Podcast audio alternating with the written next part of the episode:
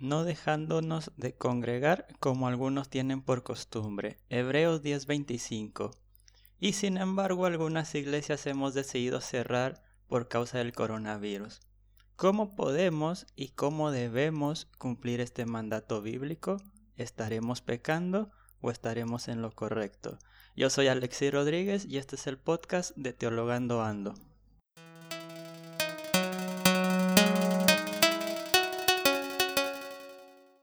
¿Qué tal amigos? ¿Cómo están pasando estos tiempos anormales, raros que nos ha tocado vivir con todo el tema del coronavirus? En mi caso me encuentro en Buenos Aires esperando que el gobierno probablemente entre esta semana y la otra esté decretando la cuarentena total obligatoria y mientras tanto aprovechando para leer algunas cosas, hacer otras cosas que tenía pendiente, también esperando para avanzar con la maestría y pensando y reflexionando, leyendo también lo que publican en redes sociales, lo que escriben, y me he encontrado con pastores o con gente que está criticando o criticándonos a aquellos líderes de iglesia que hemos decidido cerrar los templos por causa sanitaria, por las recomendaciones que ha hecho el gobierno, por lo menos mi iglesia, Iglesia Evangélica Bautista de Villa Crespo y nuestra iglesia madre, que es la iglesia Bautista de Barrio Norte, ha decidido cerrar la puerta hasta el 5 de abril. Por lo menos ya después iremos viendo y no estamos teniendo ninguna actividad. Y veo que en diferentes países esto también se está haciendo en diferentes iglesias por las cuales obviamente también estamos orando, esperando que puedan pasar por esta situación y animando también a los miembros de cada una a seguir participando con sus ofrendas y diezmos que sabemos que no es por un lujo sino para poder pagar alquileres etcétera etcétera eh, dependiendo la iglesia.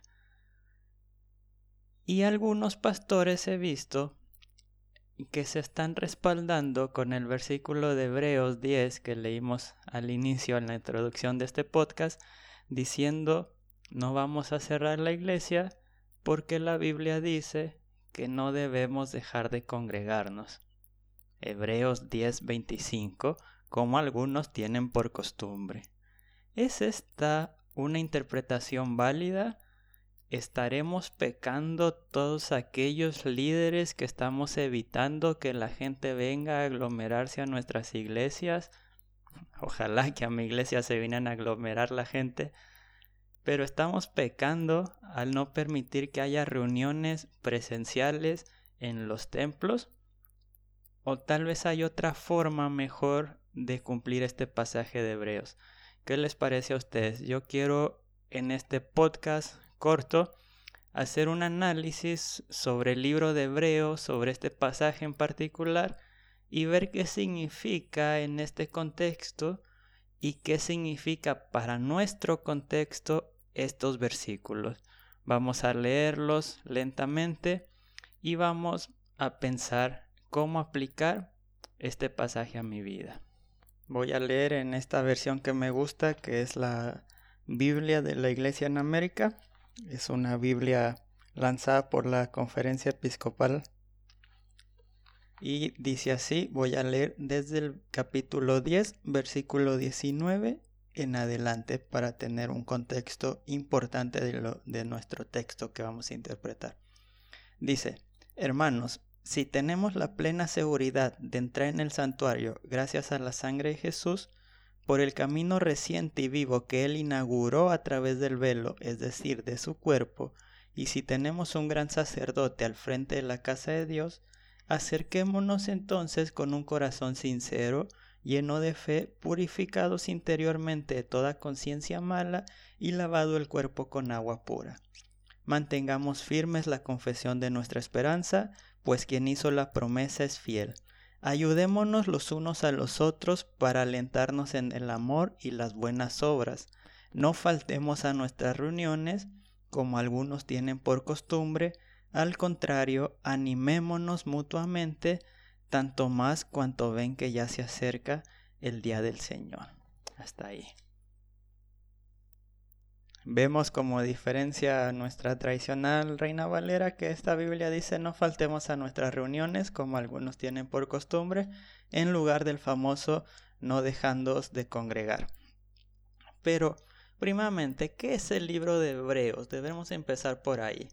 Para empezar, Hebreos no es, como muchos piensan, una carta. Empieza como una carta, sin embargo, su estructura, su tono parece ser más una exhortación o, si lo queremos así, un sermón dirigido a una iglesia específica, el cual fue transcrito y después fue enviado a diferentes iglesias.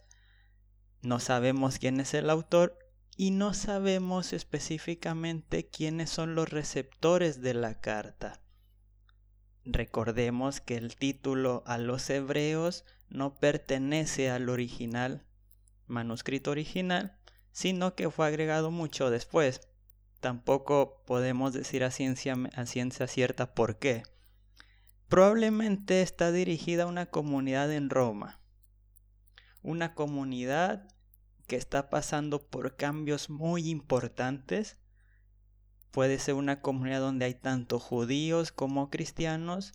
Están viviendo o han vivido recientemente el cambio fuerte de la destrucción del templo, del abandono de los sacrificios, etc. Además de que están sufriendo ciertas persecuciones locales por parte de los emperadores. Ahí radica la importancia del libro de, Hebreos. Hebreos es un libro que da esperanza a una iglesia que está siendo perseguida. Por eso Hebreos es un, es un sermón de ánimo, algunos lo han tomado como una exhortación en el sentido de regaño. No, Hebreos lo que está diciendo es ánimo que todo va a estar bien. Ánimo que ustedes son la iglesia de Jesucristo. Ánimo que Jesucristo es más que lo que ya pasó y por lo tanto ustedes van a pasar por esta y por otra, pero el que se mantenga firme, ese será salvo. No es un texto para asustar a la gente, sino es un texto para animar a la gente que ya está asustada. En este contexto de persecución, toma sentido un poco el no dejen de congregarse. Congregarse o hacer, ser parte de las reuniones cristianas en un contexto en que la iglesia es perseguida es justamente arriesgarse a la persecución, es arriesgarse a la misma muerte. Por lo tanto, es entendible incluso que algunos hayan dejado de asistir a estas reuniones a las cuales el, predicador o el escritor de Hebreos les dice no, no lo hagan, sigan reuniéndose porque es importante.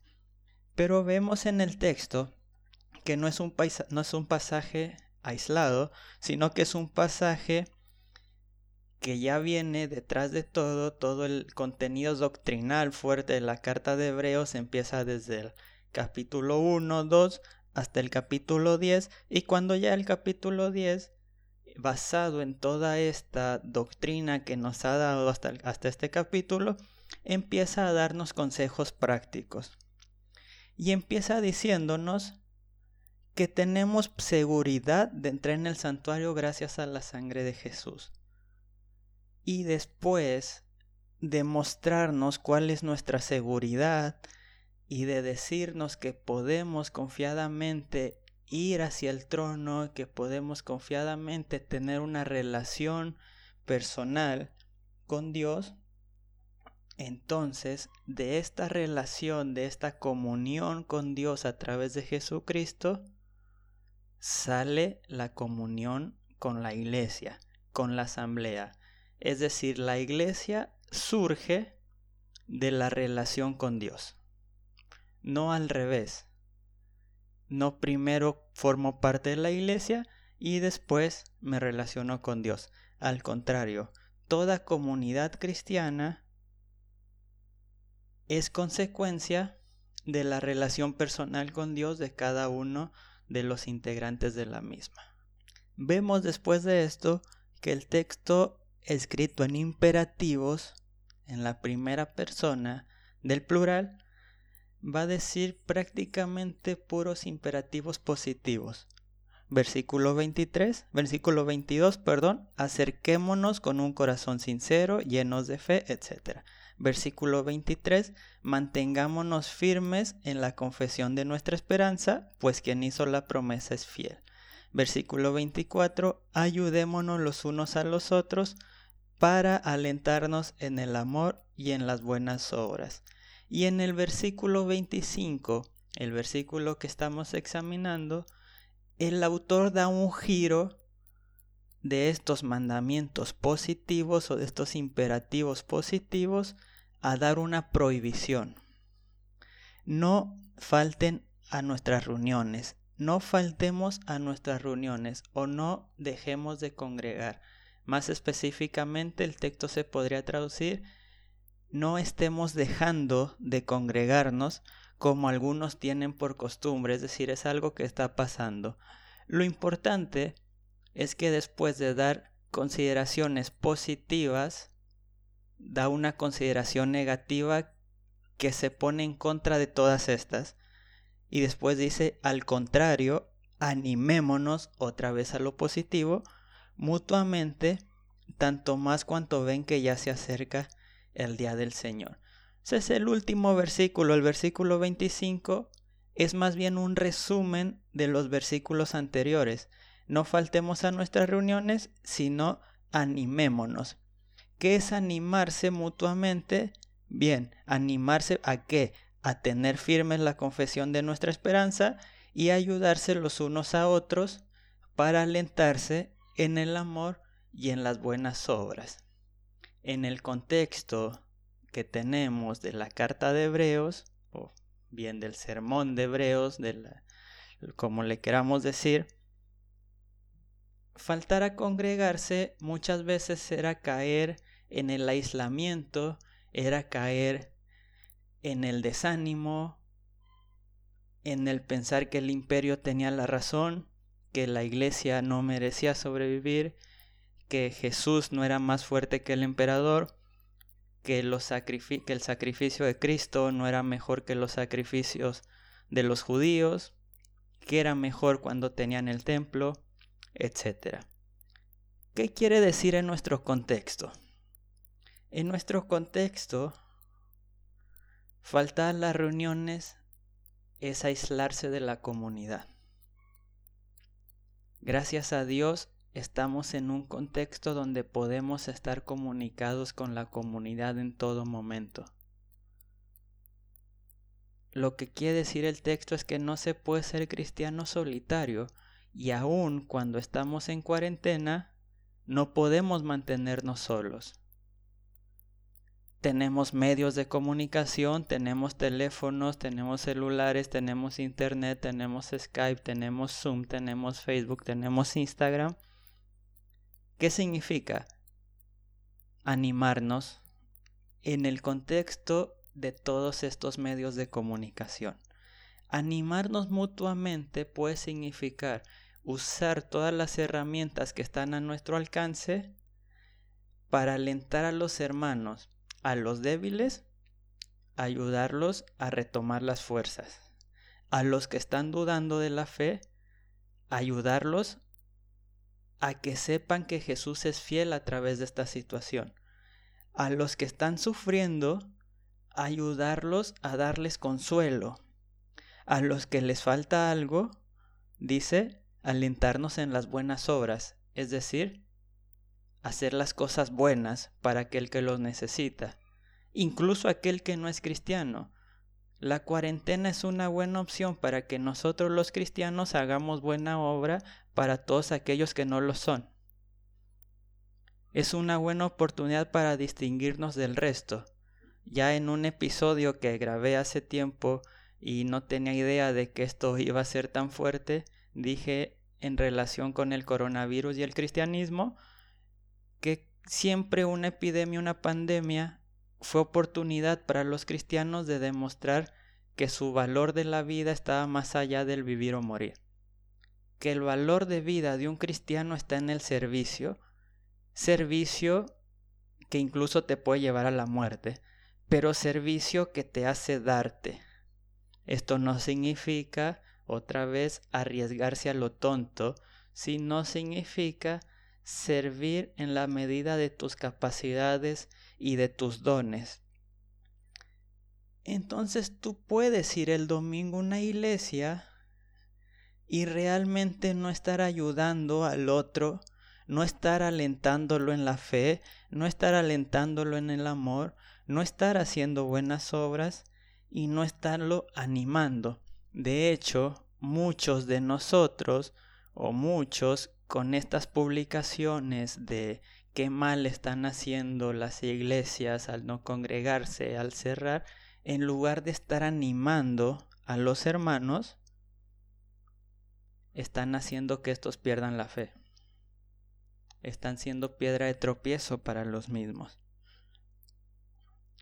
Dice el final del versículo 25, animémonos mutuamente tanto más cuanto ven que ya se acerca el día del Señor. ¿Qué tenemos que hacer? ¿Cómo congregar en el contexto del coronavirus? La respuesta es sencilla.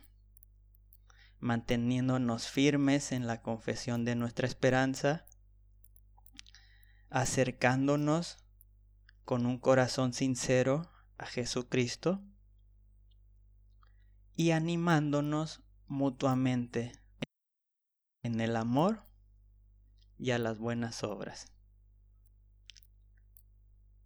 Esta es mi opinión, esta es mi interpretación del texto. Ustedes pueden estar de acuerdo, en desacuerdo, me lo pueden decir, para eso estamos en las redes sociales, síganme como Alexi Rodríguez, también pueden buscarme en el blog alexirodríguez.com y espero que estar en contacto y estos días de cuarentena espero poder estar subiendo algunos podcasts más de algunos textos complicados de interpretar o de algunos temas de teología que ustedes quieran que se esté hablando en estas pequeñas cápsulas. Por favor déjenmelo saber por Instagram, por Facebook o por Twitter alexei03.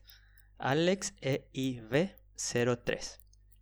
Los estoy viendo por ahí y espero sus comentarios. Gracias por compartir. Suscríbanse al podcast, suscríbanse al blog. Bendiciones a todos.